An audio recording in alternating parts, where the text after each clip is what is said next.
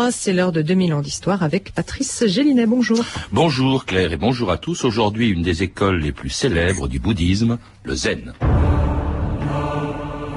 Le soleil du Bouddha éclaire l'univers. Si vous, les vieux maîtres du zen, ne l'aviez pas transmis depuis la Chine, le Japon tout entier serait demeuré obscur et aveugle. Daito Kouchi, 14e siècle.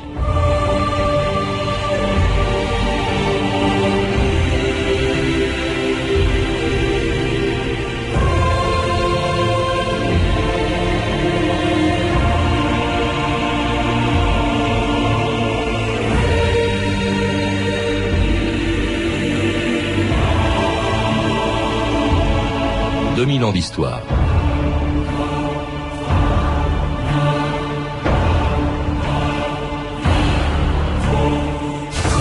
Être zen, c'est bien connu, c'est être calme, serein et décontracté. Mais combien parmi ceux qui en parlent connaissent le sens et l'histoire de ce mot qui désigne moins une pratique religieuse qu'une philosophie?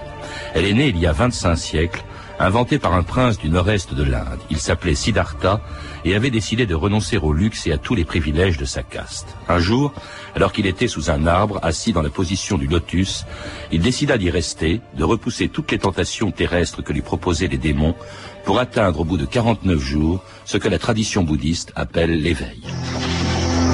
Siddhartha avait gagné la bataille contre une armée de démons. Il était parvenu au grand calme qui précède le détachement des émotions. Il était parvenu au-delà de lui-même. Il était au-delà de la joie ou de la douleur. Il avait dépassé sa propre raison. Il voyait bien au-delà de l'univers. Siddhartha avait vu l'ultime réalité, la réalité de toute chose. Il avait compris que chaque mouvement de l'univers est un effet provoqué par une cause. Alors, Siddhartha fut appelé le Bouddha, l'éveillé. Jacques Brosse, bonjour. Bonjour. Vous êtes moine bouddhiste, enseignant du zen et auteur d'un très beau livre qui vient de sortir chez Albin Michel, L'univers du zen. Le zen, donc, vous le rappelez, qui est une des écoles du bouddhisme. Le bouddhisme qui n'est pas à proprement parler une religion, je le disais à l'instant. Hein, je crois que Bouddha lui-même refusait qu'on le considère comme un dieu. Comment est-ce qu'on pourrait le définir, justement, le bouddhisme? Ben, Comme un éveillé qui apprend l'éveil aux autres, qui communique la possibilité de l'éveil pour le dépassement de ce qu'on appelle la, la souffrance dukkha, qui est la souffrance qui résulte de la condition humaine elle-même, qui est, comme vous le savez, imparfaite, et qui finit généralement pour les gens plutôt mal par ce qu'on appelle la maladie, la vieillesse et la mort. C'est pas une, un échappatoire à la maladie, la vieillesse et à la mort, c'est une acceptation désintéressée de ceci qui est un processus de transformation. Pour nous, la mort n'est pas une fin. C'est le commencement d'autre chose. Parce que justement, moi j'ai lu euh, en, en, vous lisant, justement, il y a les, ce qu'on appelle les quatre vérités du, oui. du, bouddhisme, dont les trois premières sont celles-ci. Hein. Le monde est plein de souffrances, hein, c'est ce que vous disiez. La souffrance vient du désir, et au fond, le salut ne vient que si on renonce au, au désir. C'est ça, au fond. Les, oui, j'aimerais mieux ne pas employer le mot désir parce qu'il y a des désirs qui sont tout à fait nobles. Euh, J'appellerais ça plutôt la convoitise, la convoitise qui est infinie, interminable, euh, la convoitise de la société de surconsommation que nous vivons actuellement, par exemple s'encombrer d'un tas de choses et ne pas euh, comprendre ses vrais besoins. Alors le bouddhisme s'est répandu dans l'ensemble de l'Asie au début après la mort de, de Bouddha en 543 euh, avant notre ère. Il a, il a conquis toute l'Inde, il est allé à Ceylan dans le sud-est asiatique, il atteint je crois la Chine au deuxième siècle après Jésus-Christ, le Japon au sixième siècle, le Tibet au septième siècle, et il a donné naissance à des quantités d'écoles en réalité, dont le zen. En quoi le zen se distingue-t-il des autres écoles bouddhistes? Mais il faut recourir à l'étymologie. Zen vient du, du chinois Chan, et le chinois Chan est une copie du mot sanskrit dhyana. Dhyana, c'est la méditation proprement dite. Donc c'est une école qui privilégie la méditation avant toute autre chose. Il y a de la méditation dans toutes les écoles, mais il y a beaucoup de cérémonies, des, rituels, un tas de choses, euh, et même des, des beaucoup de, ver, de verbal, de verbosité. Nous, nous sommes plutôt des silencieux et qui pratiquons la méditation. Et la méditation dans la position du Bouddha au pied de son arbre, dans la position du lotus qui est celle de tous les adeptes du zen, aussi bien au Japon ou en Chine il y a plus de mille ans qu'en France aujourd'hui, un reportage de Michel Randon à Paris le 20 juillet 1970. Dans la pièce, des personnes de tous âges et de toutes conditions. Assises en position de lotus, les jambes repliées, elles font zazen. C'est ici que le maître Taizen Deshimaru enseigne. Maître euh, Deshimaru, nous sommes ici dans votre dojo. Qu'est-ce que le zazen? Zazen is practice of uh, meditation by true method, true. Za, Japanese zazen, za is sitting down, sitting down, sitting down. Zen, Le zazen est la pratique de la méditation, c'est la méthode, la, la vraie méthode, la méthode la plus élevée. La signification de zazen en japonais est za, assise, être assis, et zen, euh, essence de Bouddha. Aussi, si vous voulez euh, vraiment comprendre le zen, vous devez absolument pratiquer zazen. Lire des livres n'est pas suffisant.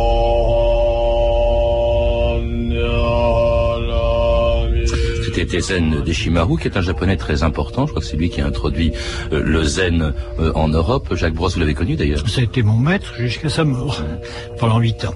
Alors on a entendu dire, pour comprendre le zen, il faut faire zazen, c'est-à-dire se mettre dans la position du lotus, c'est ça? Absolument. La position du lotus avec le dos très droit et une bonne respiration qui est indispensable. C'est une respiration lente, paisible et profonde.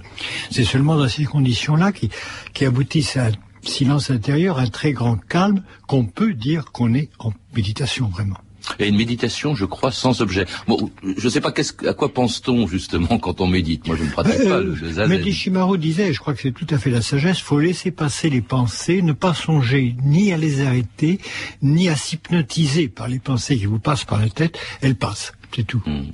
Donc, il ne faut pas non plus se restreindre, se contraindre exagérément, il faut se concentrer sur la posture et la, respiration elle-même. La respiration, c'est le ki, hein, c'est ça Oui. Et que l'on place dans le dans l'abdomen. En dessous. Le hara, c'est ça aussi Oui, c'est ça. C'est le hara japonais. D'où la formule harakiri qui veut dire Qui veut dire bah, se couper le souffle, si je puis dire. Hein, on ne dit pas en japonais, c'est très mal élevé de dire harakiri. On dit seppuku, c'est le mot noble. Alors le, le- le zen est essentiellement euh, japonais, Jacques Brosse, mais il n'est pas né au Japon, donc vous le disiez, il est né en Chine, je crois. Ah, il est né en Chine, il est même né en Inde, puisque le premier maître du Chan chinois, qui est arrivé à Canton Le zen 520, japonais, hein, c'est l'équivalent, oui. oui, c'est le même mot. Euh, le maître, le, le maître qui a introduit le Chan en Chine venait de, de- de l'Inde. Il était, c'était le, le fils, en principe, d'un roi de Kanchipuram. Et lui-même était un patriarche déjà dans le Chan, dans le Dhyana à l'époque. Parce que à partir du Bouddha, il y a une succession de patriarches. Lui-même était le 29e patriarche indien. Donc, en principe, tout remonte au Bouddha exactement à son premier disciple Makashyapa qui avait compris le message de la fleur. Le message de la fleur, c'est quand le Bouddha ne dit rien et montre une fleur à ses disciples. Naturellement, les disciples sont très déroutés, ne comprennent pas, sauf il y en a un qui sourit, qui répond au sourire du Bouddha. Et le Bouddha lui dit, ça y est, toi, toi, toi, toi tu as compris. Désormais, je- c'est toi qui vas me succéder. Parce que c'est ce sourire sans un mot qui est vraiment l'essence de l'éveil. Alors plus, tout ça a donné plus tard le, le, le Chan chinois. Je vous propose d'écouter justement la revue de texte de Stéphanie Duncan, des textes chinois du 6e et 7e siècle. Oui, l'histoire du Chan, donc l'ancêtre chinois du Zen, commence avec le débarquement à Canton d'un moine indien barbu, Bodhidharma, le 21 septembre 527. Il était le septième fils d'un grand roi brahmane de l'Inde du Sud, dit la légende.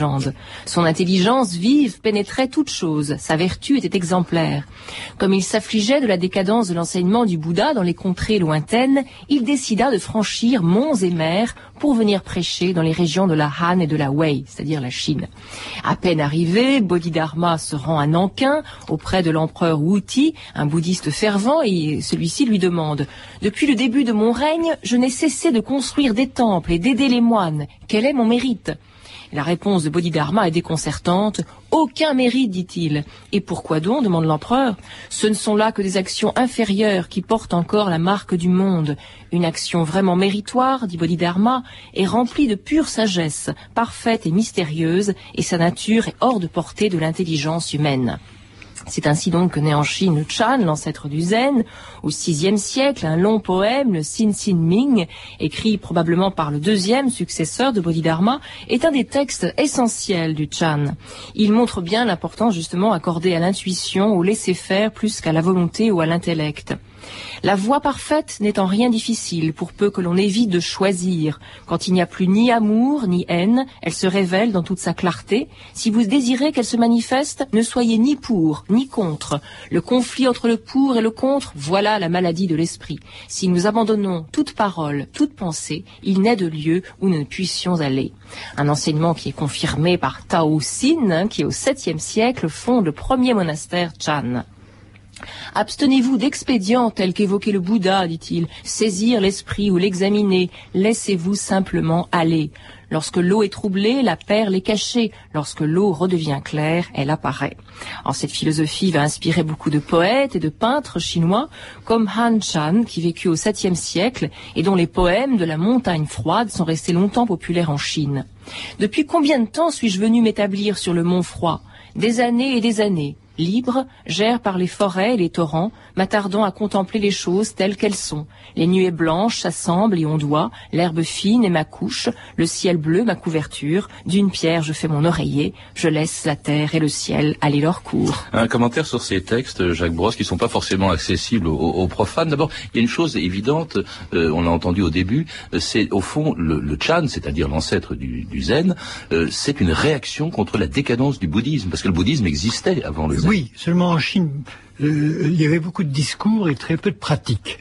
Hein, on est arrivé à faire une philosophie, à tas de choses comme ça très compliquées, euh, avec des, discours qui étaient certainement très vains là-dessus, et tout le temps on ramenait les gens à cette pratique du zen, c'est-à-dire la posture elle-même. Mais en Chine, on l'a compris assez vite parce que il y avait déjà dans la philosophie chinoise cette expression de Wu Wei, qui est le non-agir, de même que Wu Xin, c'est le non-sentir ou le non-penser. Mais Wu Wei, ça ne veut pas du tout dire qu'il ne faut rien faire. Ça veut dire qu'il faut faire en étant parfaitement désintéressé, sans but précis. Il faut agir, c'est comme ça, pour, l'ordre du monde, l'ordre des choses, et pas pour le profit personnel. Puis après, il n'y a plus qu'à laisser voir ce qui va, arriver. C'est la non-intervention, si vous voulez, en somme, le zen. La non-intervention, simplement, soyez constamment dans le dharma, c'est-à-dire l'ordre de l'univers, ce qu'on appelle le Tao chinois. Hein. Et le zen, donc, qui arrive au, Japon, Jacques Brosse, bien après le bouddhisme. Le bouddhisme était déjà présent, c'était même une religion officielle depuis le VIe siècle. Là, il arrive au XIIe, XIIIe siècle, je crois. Euh, et euh, pourquoi est-ce qu'il a tant de succès tout de suite au Japon? Ben, Il a tant de là où il va se développer. parce que euh, il faut dire que ça a été le pouvoir qu'il a adopté les shoguns de Kamakura, qui remplaçaient l'empereur défaillant, qui étaient quand même des chefs de guerre au départ, ont compris que apprendre aux samouraïs cette zazen, cette concentration, cette, méditation, les changerait. Ils ne tueraient plus pour tuer, ce seraient plus des brutes. Mais simplement, ils tueraient parce que dans un combat loyal. Et finalement, sans souci de détruire l'adversaire. Pour adoucir les mœurs, en fait. Oui, exactement. Effectivement, il y a eu toute une culture qui s'est axée sur le zen au départ, qui a donné ce qu'on appelle les arts martiaux actuellement. Mais euh, l'école à laquelle j'appartiens n'est pas tout à fait la même. C'est-à-dire qu'elle est beaucoup plus, euh, disons, provinciale, beaucoup moins près du pouvoir et beaucoup plus fondée sur la méditation silencieuse et la paix du cœur, en hmm. définitive. On, y reviendra, euh, Jacques Brosse, mais en tout cas, le zen s'impose à partir du XIIIe siècle dans tout le Japon. Il règle la vie quotidienne des Japonais jusque dans ce qu'on appelle la cérémonie du thé et ce que le zen appelle la voie ou le chemin du thé?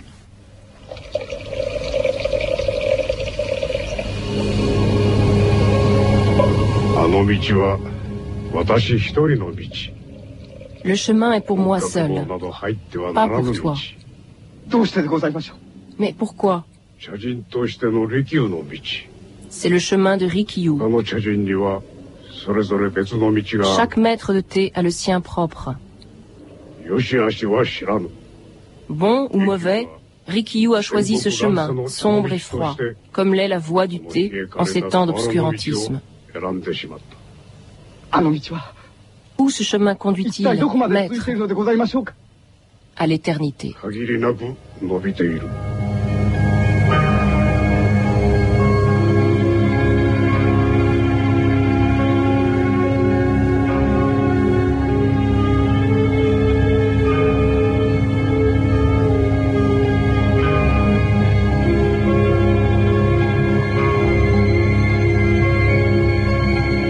France Inter, 2000 ans d'histoire. Aujourd'hui, le zen. Et c'était l'extrait d'un très beau film de Kaikumai, La mort d'un maître de thé, en l'occurrence euh, Rikyu. C'est quoi la, voix du thé, euh, le shadow euh, Tous les grands maîtres, dites-vous, Jacques Brosse, dans votre livre, étaient en, tous les grands maîtres du thé étaient en même temps des maîtres ou des adeptes du zen. Quel rapport entre le thé et le zen? Ah, Il y a un rapport légendaire. C'est Bodhidharma lui-même, l'introducteur, donc depuis l'Inde, du, du dhyana, c'est-à-dire de la méditation en Chine, il passerait dans la légende pour avoir arraché ses paupières pour ne pas dormir et les mettre à l'eau bouillante, ça a donné les feuilles de thé. Bon, ce qui voulait dire qu'il y avait un rapport très étroit entre la méditation et le thé lui-même, qui est pas violent, mais qui vous empêche de somnoler pendant la méditation. Donc il y a toujours eu ce très grand respect euh, réciproque entre l'art du thé et le zen. Mais l'art du thé, évidemment, c'est aussi une cérémonie très très curieuse. D'ailleurs, il faut l'avoir vécu. Euh, c'est d'abord du thé vert. Hein. On a l'impression même qu'il est tellement vert qu'on a l'impression qu'il y a une grenouille qui va sauter de la tasse. mais qui est préparé d'une façon très rituelle, ritualisée, avec euh, un très grand calme, euh, beaucoup de, de soucis de, de, silence aussi. Donc c'est tout un apprentissage que l'art du thé. Comme d'ailleurs tous ces arts issus du zen. oui, vous parlez de la voix des fleurs, rappelle le cadeau, et, vous dites que l'art des bouquets japonais, hein, qui est très connu, est inspiré par le zen. Mais bien entendu, il découle directement. D'ailleurs, Rikyu, qui était maître du thé, était aussi maître dans l'art des fleurs. Tout ça se communiquait. Hein, de même que la calligraphie euh, chinoise puis japonaise est un art bouddhiste, enfin un art, disons, du, zen, de la tradition.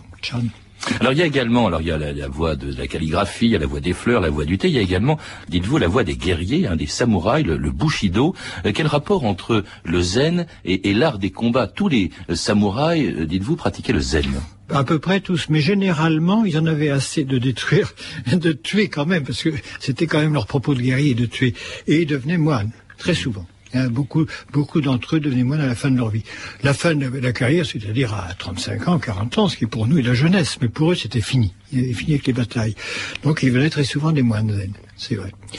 Mais euh, de toute façon, ils ils n'agissaient plus comme guerriers de la même manière. Ça, dit, ça les aidait, dites-vous. Hein. Ça permet, le zen permet d'entretenir la concentration, euh, de euh, permet la maîtrise de soi, le détachement aussi, qui permet de dépasser la peur de la mort. Exactement. Hein, on se battait mieux au fond quand on était zen. Exactement. Hein. Oui. Et alors, ce qu'il y a de curieux aussi, c'est que vous rappelez que toutes les techniques de combat, euh, qu'elles soient anciennes, comme par exemple le sumo, qu'elles soient plus récentes, comme le judo, comme le karaté ou l'aïkido, procèdent aussi du, du zen. Oui, oui, mais d'ailleurs actuellement, la plupart, quand on arrive à des degrés supérieurs, les ceintures noires, etc., euh, on est obligé de faire du, de la méditation zen. C'est une obligation. C'est violent pourtant.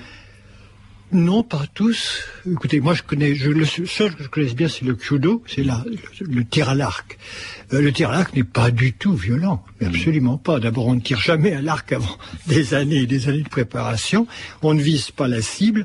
Alors, euh, c'est pas, c'est pas de la violence, c'est simplement d'avoir un esprit suffisamment concentré, une posture suffisamment juste pour que la flèche est toute seule au but. C'est même pas vous. C'est même pas vous qui tirez. Euh, c'est le c'est le non-agir.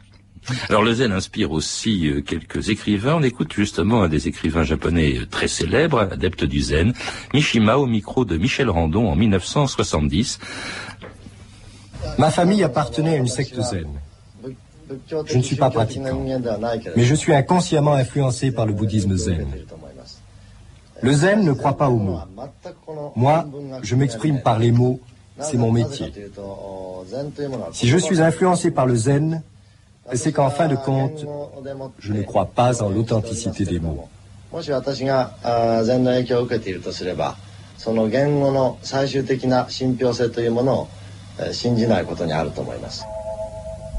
C'était Mishima en 1970. Le zen ne croit pas aux mots. Ça veut dire quoi ça Ça veut dire qu'il faut passer par-delà les mots. euh, quand un maître du zen enseigne, il enseigne bien sûr, mais il demande à ses disciples de laisser passer les mots hein, et de retenir seulement ce qu'il a voulu dire, ce qui est au fond de son discours, et rien de plus. Et, et que, en définitive, c'est expérimenter ce, ce qui est passé à travers les mots, mais seulement à travers. Les mots ne sont qu'un véhicule, rien de plus. C'est quoi aujourd'hui Vous vous rappelez que le zen est encore très présent au Japon. Il n'a pratiquement jamais été persécuté. Il a toujours été encouragé par oh, les empereurs au XIXe siècle. Il y, a eu des moments assez durs, si, parce que à cause du Shinto, qui est la religion fondamentale japonaise, la religion nationale, il y a eu quelques quelques quelques troubles quand même. En tout cas, il y a beaucoup de monastères. C'est quoi la vie quotidienne d'un moine zen euh, au bah, C'est de se lever généralement très tôt. commençons tous très tôt. Même, même dans mon dans mon groupe, on commence à 5h30, ce qui pour les, les Français paraît absolument euh, Mais l'important, c'est qu'on commence généralement au lever du soleil et on termine au coucher du soleil. C'est un moment extrêmement favorable. Euh, vous le savez, parce que quand on regarde un lever ou un coucher de soleil, on est quand même impressionné par les visions cosmiques qu'on peut en avoir, hein, qui est normal. Et puis magnétiquement, c'est très important. Donc, nous vivons entre le lever et le coucher du soleil. Et on passe beaucoup de temps à la méditation, c'est ça le zen en fait. On peut passer 8 heures à 9 heures sur son coussin, oui. Alors le zen est resté spécifiquement japonais pendant euh, euh, plusieurs siècles. Il s'est répandu dans le monde entier ou finalement assez tardivement, euh, Jacques Brosse, à la fin des années 60. On écoute une Française dans un temple zen de Place Sac en Dordogne. Au micro de Anis Clément, le 8 septembre 2000, elle parle de la découverte qui a été pour elle la méditation assise. La chose qui m'a frappée là, c'est l'assise silencieuse qui a été un choc.